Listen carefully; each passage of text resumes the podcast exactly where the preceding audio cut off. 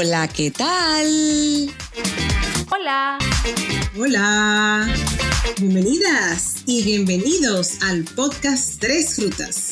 Yo soy Rebeca Espinosa y estoy en Estados Unidos. Yo soy Andel Nicasio y estoy en Puerto Rico. Y yo soy Verónica Montenegro y estoy en República Dominicana. Y nosotras somos tres amigas en rutas diferentes que estaremos conversando sobre temas de actualidad, controversiales y transformadores.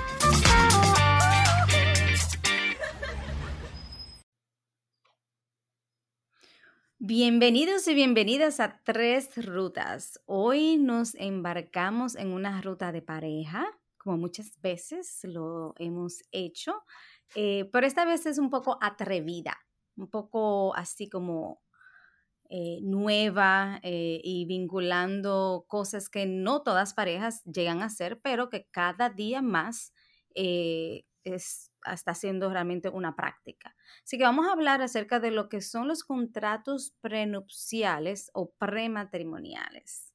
Así que chicas, díganme. Voy a empezar con la primera pregunta, espérate. ¿Ustedes hicieron su contrato prematrimonial? No tampoco de este lado. Ok, ok. Yo no lo hice tampoco. No. Yo creo que hace 15, hace 15 años eso ni, ni, se hablaba mucho de ese tema. Sí, yo siento como que cuando se hablaba, también se hablaba dentro de una connotación, o una, tú tienes que tener mucho dinero, que aparte de la importancia quizás de hacerlo. Si hay dinero, porque si no lo hay, ¿para qué? Exacto. yo pienso que esa es quizá una de, de, las razones por las cuales en, en, mi caso no se hizo. Y la otra es que tiene hasta cierto punto una connotativa como un poco eh, más práctica que romántica. Y, y, y, los matrimonios son como bien románticos, como este, eh, este, esta idea de vamos a, a permanecer unidos hasta que la muerte nos separe. El hecho de tú empezar con anti, eh, o sea, de, empezar con un contrato prenupcial, como que da la connotación de que, bueno, se espera que en un momento, o sea, esto no es por, el resto de nuestras vidas, o sea, básicamente. Entonces se ve como un poco, una connotación un poquito negativa. Ok, escuchándote, te voy a hacer una pregunta, porque ¿qué es lo que es un acuerdo prenupcial? Realmente hay bienes, vamos a suponer, si yo hubiera heredado algo, ese bien, por ser herencia, me corresponde a nivel individual, entonces no caería dentro de lo que sería el matrimonio. Entonces, ¿qué, es lo que tú entiendes por acuerdo? Porque yo no lo veo tan negativo el hecho de que se haga ese acuerdo antes de uno casarse. No, yo en lo personal no lo veo negativo, pero sí entiendo que tiene esa como connotación, como que si tú lo planteas. Yo recuerdo tener como la, la idea de, de, como de plantearlo, pero al final no tenía nada que poner ningún bien realmente que, que, plantar, o sea, que no, hubo necesidad. Eh, pero entiendo que si yo hubiera tenido, qué sé yo, solvencia e, económica de una manera u otra, pues entonces sí, yo, yo lo hubiera hecho. Pero en base, eh, eh, volviendo de nuevo a, a tu pregunta, Rebeca, de lo que es, realmente es un acuerdo que se hace antes de uno casarse eh, en donde se plantean cómo se van a dividir los bienes existentes, porque no son los futuros, porque si no existen, no existen. Exacto. y se limita básicamente a las cosas que tú tienes, o sea, cuáles, van a, cuáles de esos bienes lo vamos a compartir, en caso de que haya disolución, eh, serían compartidos por ambos, o cuáles son, yo retengo eh, todo el, valor y, de, ese bien sí, yo te decía anteriormente el ejemplo de, la herencia, pero por ejemplo puede ser una propiedad que esa persona tenga, puede ser un negocio, tú sabes, hay, hay eh, hasta una cuenta de ahorro, un certificado, o sea, todo eso que tú tienes antes de contraer matrimonio corresponde, yo diría, que a esa parte que me corresponde como ser individual. Y comentando un poquito más sobre lo que hablabas, Rebeca, de que también a veces eh, todas esas cosas que, que la persona lleva cuando al matrimonio, eh, acciones, bonos, eh, cuentas de banco, de ahorro, como tú comentabas, también en ese momento que se hace ese acuerdo prenupcial, se puede elegir, o sea, por ejemplo, de, de las 10 cosas que yo traigo al matrimonio, se van a elegir eh, seis o siete que se van a quedar eh, de manera individual. Los, las restantes pues se, se distribuyen entre ambos. Eso también, eh, también se toma en cuenta el tipo de, de acuerdo, o sea, no, no hay una sola forma de hacer los acuerdos. Sí es, son, obviamente es un documento legal, se hace por escrito, pero se le pueden poner las condiciones que, que la pareja decida. Sí.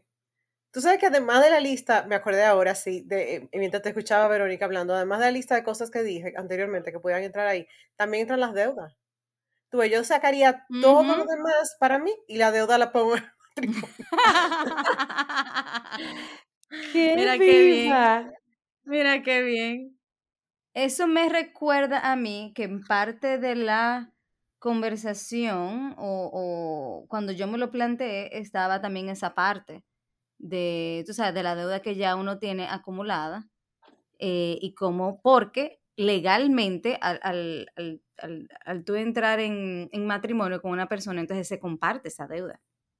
Y eso sí hay que tenerlo muy en cuenta. Sí, que y que además de, de, que muchas veces lo hacen las personas que tienen obviamente mucho dinero, precisamente para después no, no llegar a tener que dividir todo, todos sus patrimonios, pero también eh, como comentabas, para no tener que asumir las deudas del, del otro, de la pareja. Porque cuando muchas parejas llegan con muchísimas deudas, eso, eso es una de las funciones importantes del acuerdo prenupcial. Eh, yo me acuerdo que una vez yo escuché un episodio sobre eh, un testimonio que dio esa persona, que cuando su marido falleció, ella, el mundo, o sea, tuvo que pasar, además de todo el proceso de duelo, de dolor, de la pérdida, tuvo que hacer un duelo económico, pero no porque perdió dinero, sino porque ella no sabía que estaba también heredando deudas. Y me acuerdo que me llamó mucho la atención. Y, y por eso, o sea, lo menciono como ahora, de que, de que la verdad que si me dieran la oportunidad de, de hacer un acuerdo ahora mismo de, de, ok, vamos a casarnos, me voy a casar de nuevo.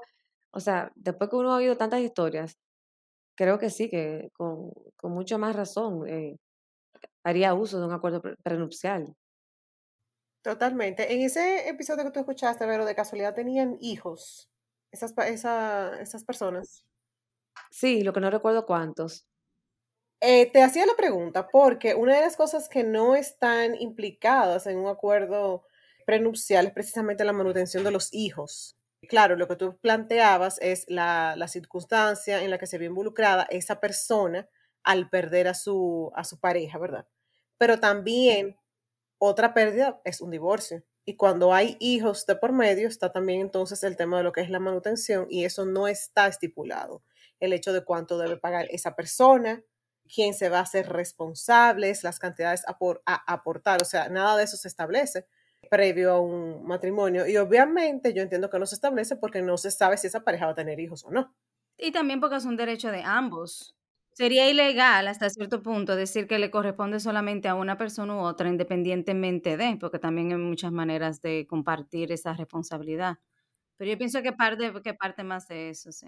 Y además también, eh, chicas, tomar en cuenta el país, porque hay países, por ejemplo, que si una de las parejas no tiene ingresos, no le exigen de manera legal que aporte. Entonces también me imagino que por eso eso no puede ser como estipulado en ese tipo de acuerdo.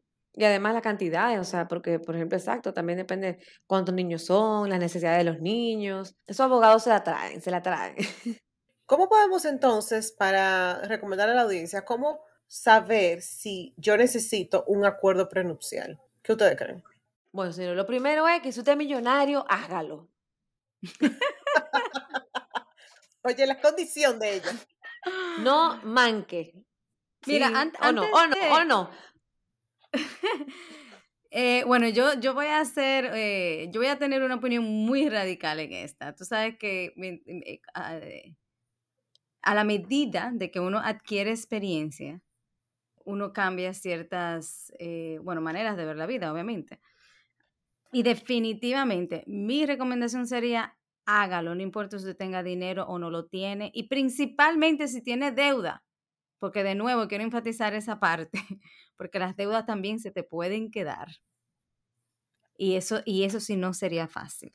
Principalmente imagínate de si es una, bueno, en el caso mismo que ustedes estaban mencionando, Vamos a suponer que es una persona que estaba a cargo del cuidado de los hijos y de las hijas y, no recibía un, ingreso financiero de, un trabajo eh, específico porque se encargaba de eso y que la persona que traía, como dicen, el pan a la casa es la que fallece o desaparece o, lo que sea, entonces tú te quedas con la, con, no, no, no, no, no, no, no, con la deuda encima, no. La parte radical también un poquito, que hay que desromantizar, quitarle un poco el romanticismo al, matrimonio y ser un poquito más prácticos y realmente velar por la, el futuro de cada uno individualmente. Sí, estoy de acuerdo. Tú sabes que es una decisión muy personal no obstante, cada vez se recomienda más. Un dato que yo encontré es que en Estados Unidos la tasa de divorcio se aproxima a un 50%. Yo no sabía que estaba tan alta. Y si a eso se le suma, exacto, que las personas adquieren segundas y terceras nupcias, pues entonces, con más razón se recomienda hacerlo. Yo quiero saber de qué qué está bien. a, ver si tú te estás riendo de lo mismo que yo. yo iba a decir, y en este podcast tenemos el 100%. Exacto, yo también. Cuando eh, Rebeca dijo eso, el 50%, como yo dije, bueno, y aquí, como que tú dices, haces ese cálculo inmediatamente. Eh, sí, eh, y está incrementando mucho, mi querida amiga. Pero mira, hablando, Rebeca, un poquito de lo que comentabas, de de cuando uno entiende que también es necesario un acuerdo prematrimonial. Eh, también se recomienda cuando hay segundos o terceros matrimonios, ya que las personas vienen con, no todos, no siempre, pero es muy probable que vengan con hijos. Entonces ya la cosa se pone más complicada a nivel de, de, si llega a haber después un divorcio, repartición de bienes y todo eso. Entonces eh, se recomienda mucho también en ese momento, o sea, bajo esas circunstancias. Ahora, Está también la parte porque, tomando en cuenta la, la recomendación, yo sé que están hablando de, de las diferencias en, en diferentes eh, estados, vi que, por ejemplo, los tribunales ingleses, por ejemplo, no procesan ese tipo de, de acuerdos, pero sí en muchas partes, eh, estados de los Estados Unidos sí es posible. Eh, y también en muchos países eh, latinoamericanos se puede llegar a, un tribunal, pero si no, pueden ser otro tipo de acuerdos quizás con otro tipo de jurisdicción, no necesariamente frente a un, a un tribunal. Espérate, espérate, tú me estás diciendo a mí que en Inglaterra no se procesan los acuerdos prenupciales. Ajá, no son. No, yo le voy a preguntar a Kate Middleton a ver si eso es verdad. Ay. ¿Por qué no dudo? bueno, sí, no, aquí un, un, artículo que estoy leyendo que dice, los acuerdos prematrimoniales son bastante comunes y ejecutables por eh, los tribunales y algunas jurisdicciones en Estados Unidos y de los países europeos. Sin embargo, ante la ley inglesa, los acuerdos prematrimoniales no son ejecutables por los tribunales. O sea, son, tiene que haber otro tipo de jurisdicción, otro tipo de procedimiento. Exacto. Ok. Y una pregunta, vamos a partir del hecho, tú que está, hiciste tu research mejor que yo. vamos a suponer que, perfecto, esta eh, una pareja hizo su acuerdo, ¿se pudiera cambiar eso? Sí. Porque yo creo que, o sea, donde tengo entendido, sí se puede, ¿verdad? Sí, sí, sí.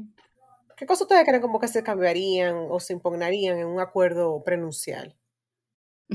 si tú adquieres mucho más dinero, o entras en mucho más deudas, eh, considerando que inicialmente, vamos a suponer si se hace de forma eh, general, de que, vamos a suponer, yo asumo responsabilidad también de las deudas en forma general, y después si la otra persona resulta ser que, vamos a suponer, tiene problemas de gambling, o, o sea, de, de, juegos al azar, o de apostar dinero realmente. Si tiene un problema, por ejemplo, por poner un ejemplo, de apostar dinero y entre una deuda increíble, entonces ya ahí se puede renegociar. Exacto. Muy bien, eso es verdad. También yo tengo entendido que tiene que haberse ejercido de manera voluntaria. O sea que si una de las, de las partes, tú te imaginas que después de que, bueno, sí, tenemos este acuerdo eh, prenupcial y llega uno y dice, no, espérate, eso no fue de manera voluntaria, esto hay que cambiarlo. Está fuerte. Yeah. O si no cumple también con todos los requisitos que establece la ley de ese, de ese país. O de pronto tú te imaginas que uno de los dos haya mentido con relación a la cantidad de bienes que tiene.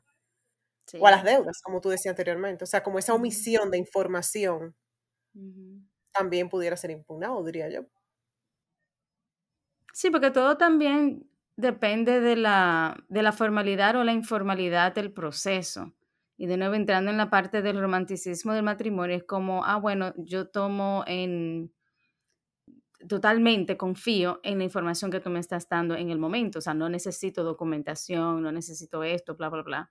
Y que muchas veces uno, uno entra en eso y cuando al final es, bueno, pues resulta que no. Que lo que dijo no era o lo que parecía no es. Y hablando de todo un poquito, ¿qué ustedes entienden que son las ventajas y desventajas de firmar un acuerdo prenupcial? Beneficio, yo pienso que tener esa conversación, yo pienso que es importante tener esa conversación que de nuevo con el romanticismo muchas veces no se hace. Es básicamente, ok, vamos a entrar en esta eh, relación más formal en la cual yo voy a ser responsable de ciertas cosas y te voy, voy a ayudar y, parte de, mi compromiso de vida o de matrimonio es ese. Entonces tú tener... Eh, no solamente la, confianza, pero toda la información para poder tomar una, una, decisión informada de si te vas a casar con esa persona o no, bajo, eh, o sea, no solamente ya con, con, la, persona, sino en, en, base a la persona en conjunto y todo lo que trae consigo. Eh, entonces, yo pienso que ayuda mucho para hacer ese planteamiento inicial e inclusive ver cómo van a a seguir adelante. Vamos a suponer que, bueno, si resulta que yo tengo esta deuda, yo nunca te la había mencionado, yo siempre pago a tiempo, pero realmente mi deuda de tarjeta es tanto. Ok, como pareja, de ahora en adelante, nosotros vamos a hacer un plan y esto es lo que vamos a hacer, vamos, por ejemplo. Eh, y yo te voy a ayudar o, o yo decido no, es tu responsabilidad, eso fue antes y yo tengo otras metas o otras ideas para la pareja, tú sabes, esos planteamientos, porque son ah, ya cuando tú entras en, en, un matrimonio, lo ideal o lo que se espera es que esas decisiones ya no son tuyas individuales, son decisiones que le compete a ambos como pareja, porque ambos van a tener la misma eh, responsabilidad ante la ley. Yo también creo que eh, puede ayudar a, evitar que las parejas tengan conflictos futuros con respecto a ese tema, se puede establecer un procedimiento de, cómo, de cuáles van a ser las, decisiones en el futuro. Eh, eso también puede ser una gran ventaja. Puede también ayudar a, eh, a los, lo que, lo mencionamos ah, anteriormente, los matrimonios, las parejas que han tenido matrimonios anteriores, a resguardar los derechos de los hijos de ese matrimonio anterior con que llegan a, ese nuevo matrimonio. Bueno, tú estabas hablando de eso mismo, de, hablar, de, de, hablar del plan de acción, de hablar de, la, de, de todo lo que tienen en común. Entiendo también que eso puede ser que fomenta una buena comunicación. Sí, claro que sí. Pero de igual forma, déjame comentarte, que comentarles que me parece que también eh, una de las desventajas que puede traer eso que lo ha mencionado muchas veces Andel, es sobre la parte eh, toda de amor y, eh, toda esa parte como de ese tema de, de ese amor, vamos a decir, eh, que se pierde un poquito, porque es un tema delicado de hablar, o sea, cuando te vas a unir en pareja, estás pensando como en una existe planteando la posibilidad de que pueda haber un divorcio. Y se, ese romanticismo, se, se, hay que quitarle el romanticismo y eso también puede ser como un poco de desventaja, o sea, un momento difícil para la pareja. Porque realmente cuando las personas deciden unirse, está el amor a flote. pero si tú supieras que yo entiendo la parte que ustedes decían de ese romanticismo que puede haber y todo, pero también eh, recuerdo las palabras que tú al inicio decías, Verónica, de que hace 15 años no se hablaba tanto sobre este tema. Sin embargo, ahora sí se habla más. Entonces, habría que preguntarse qué está pasando y cada vez se habla más de eso, tú sabes. Y precisamente yo no creo que eso se le quite romanticismo, yo creo que eso es un, una mezcla, digamos, de romance con realidad. O sea, vamos a empezar esto pero también hay una realidad que esto es lo que cada quien, cada uno tiene o cada uno trae a esta nueva relación. Sí, yo pienso que eh, parte de la, de, la, de la connotación negativa que se tiene es porque se parte de la idea de que se está haciendo ese contrato prenupcial porque se anticipa o se espera que en algún momento el matrimonio se va a diluir o va a fracasar. Entonces, si partimos de la esencia o, eh, de lo que es la unión matrimonial, inclusive en la parte quizás eh, más religiosa, es esta idea de que van a estar juntos hasta que la muerte los separe, por ejemplo, mayormente en el contexto católico, que el que tengo mucha más eh, familiaridad. Entonces, eso hace, contradice totalmente ese espíritu, ese deseo o expectativa de, estar unido por toda la vida. Pero si lo vemos desde el punto de lo que estaba hablando, eh, por ejemplo, eh, Verónica, un, un poquito expandiendo esa parte, trabajar aún más con la pareja o prepararla aún más para seguir su ruta juntos y asumir esa responsabilidad unidos.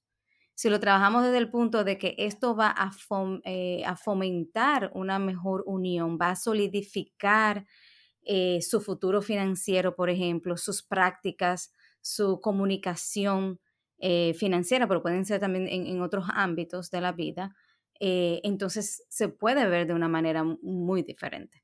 Yo pienso que entonces vemos como, como si lo vemos anticipando esa parte de la disolución o divorcio, pues entonces sí, todo el mundo se va a quejar. Pero si lo vemos en todo lo positivo que puede traer desde el principio, para que esa relación sí eh, garantizar o, ayudar a que sea más duradera, pues entonces se vería un poquito diferente ante la luz de muchas personas. Déjenme yo hacer una intervención un poquito jocosa. Cuando estábamos, ustedes saben que siempre pedimos opiniones del público. El público, en varios momentos nos dijo, cuando nos subieron un par de temas, hace un tiempo poco, hace poco, ha, ha salido a relucir un acuerdo prenupcial muy importante entre una pareja muy reconocida porque eh, no es una pareja nueva y son Jennifer López y nuestro precioso Ben Affleck. Ellos establecieron en el acuerdo prenupcial que hicieron. ¿Ustedes saben qué establecieron? La parte sexual. Eso Nada que ver con dinero. No, el dinero lo más seguro está ahí. Lo que resalta la, claro, o sea, además y demás y el morbo es esa parte. Sí, fue muy llamativo. Todos los medios hicieron eco de esto, porque la verdad que creo que, o sea, pocas veces había mencionado en acuerdos prenupciales estas personas famosas y ellos pusieron relaciones sexuales al menos cuatro veces por semana. O sea, noticia, no noticia, porque eso, es, vamos a decir, chisme de, de los famosos que hizo eco. Y la verdad que eh, da mucha risa tener que saber que ellos ponen eso en un acuerdo prenupcial. Tú ves, eso es un ejemplo en el que yo considero que se puede impugnar, porque de aquí a 10 años, vamos a suponer que no le duran más de 10 años a J. Lo, las parejas, sorry, a los Exactamente. Pero vamos a suponer, eso va a haber que impugnarlo de aquí a par de años, porque eso no va a ser fisiológicamente sostenible para él. Si es que ella, como tú dijiste, llega a los 10 años.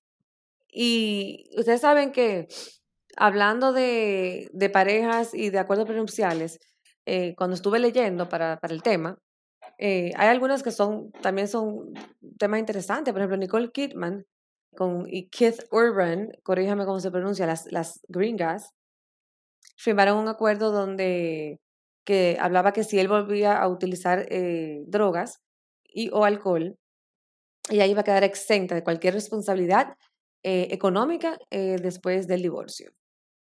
Tenemos asimismo, mm, hay muchas parejas más. Hubo otra que hablaba de la parte de el manejo de los niños.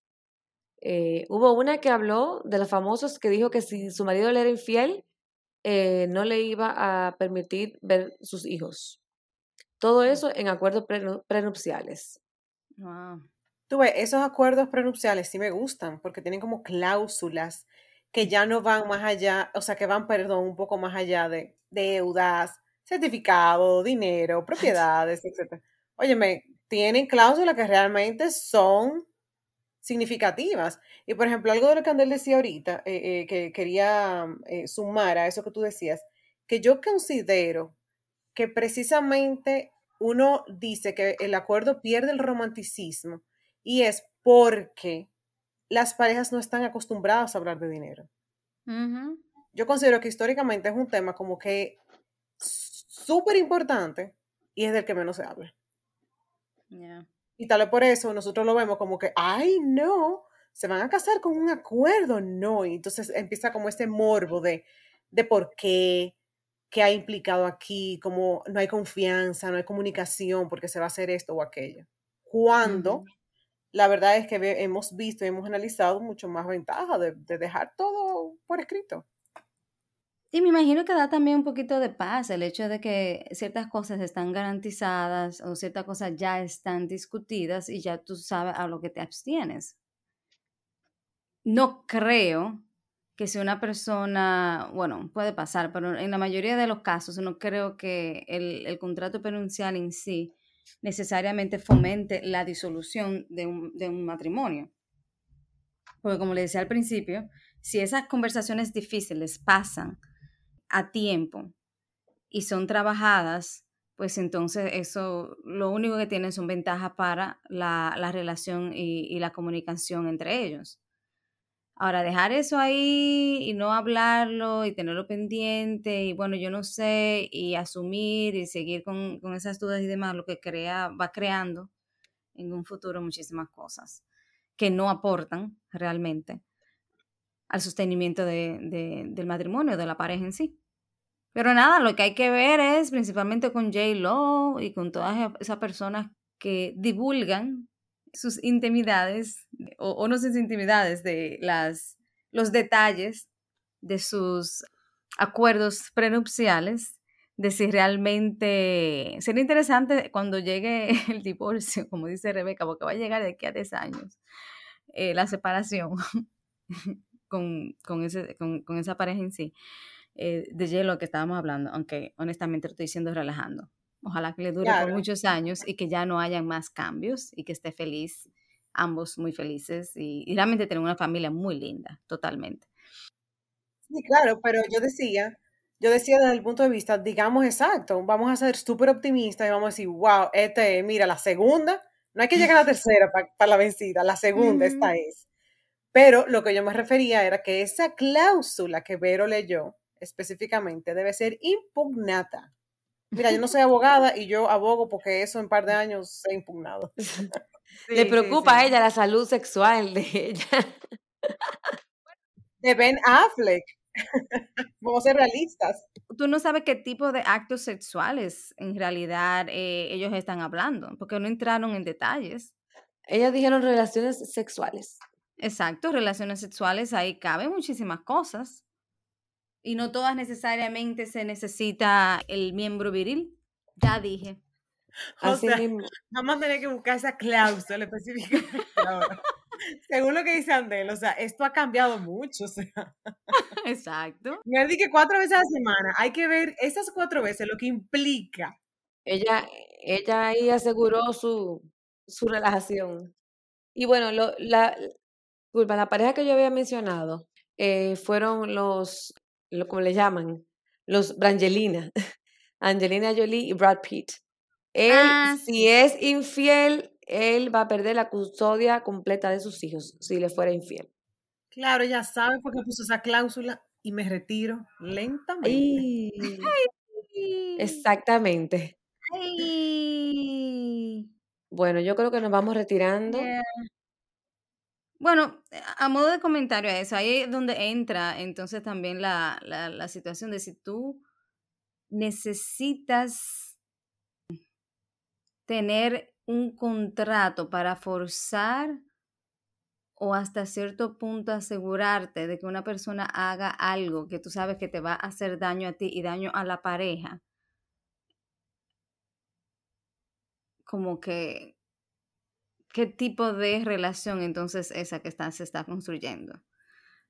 Entonces ahí entra la parte de, de nuevo, los románticos se va totalmente, se convierte más bien en, en, una transacción entre dos personas, de yo puedo, hago esto, yo, el otro hace lo otro, pero si te sales del cajón. Claro, por eso yo veía, o sea, cuando eh, me hablaban de contrato prenupcial, yo lo veía más en la parte legal. Por eso cuando leí los ejemplos eh, eh, y, y, veía las noticias de todas estas cosas que esta gente decía, es como tan absurdo porque es, lo que tú comentas, Andel. Es como ya empezar a poner la parte relacional de la pareja bajo como que, ok, entonces tú sabes que si tú me eres infiel, entonces yo te voy a quitar los muchachos. Y si tú entonces eh, no me das eh, lo que te estoy pidiendo a nivel sexual, entonces eh, ah, va a haber una reprimenda, no sé, o sea, o sea, por favor, o sea, ¿tú entiendes? Eso como que, yo no te digo que la gente inventa tantas cosas, yo creo que los contratos prenupciales, según hemos hablado, como a nivel de la parte legal, de la parte de lo que implica, de, cada uno cuidar sus bienes, sus, eh, la herencia de los hijos de sus primeros matrimonios, las deudas que, que puede traer una de las personas, lo veo bastante útil en ese sentido. Pero ya con la parte más relacional, como que, como que no está. Sí, porque mira que los ejemplos que ustedes están dando, básicamente es anticipatorio. O sea, se está anticipando que va a haber una situación en ese matrimonio. Exactamente. Nada, en, en, todo este tema surge la, entonces la inquietud de si realmente los matrimonios que establecen esas, eh, esos acuerdos prenunciales duran más que los que no. O sea, ¿cuáles de esos entran más en un divorcio? Así que si alguien tiene la respuesta para esa pregunta, por favor, nos las envían, nos dicen que estamos en, para darle seguimiento a eso. Chao. Ya que descargaste este episodio, te invitamos a compartirlo. Estamos en todas las plataformas digitales. En Instagram nos encuentras como arroba tres rutas podcast y nos puedes escribir al correo electrónico tresrutas.podcast.gmail.com. Te esperamos en nuestra próxima ruta.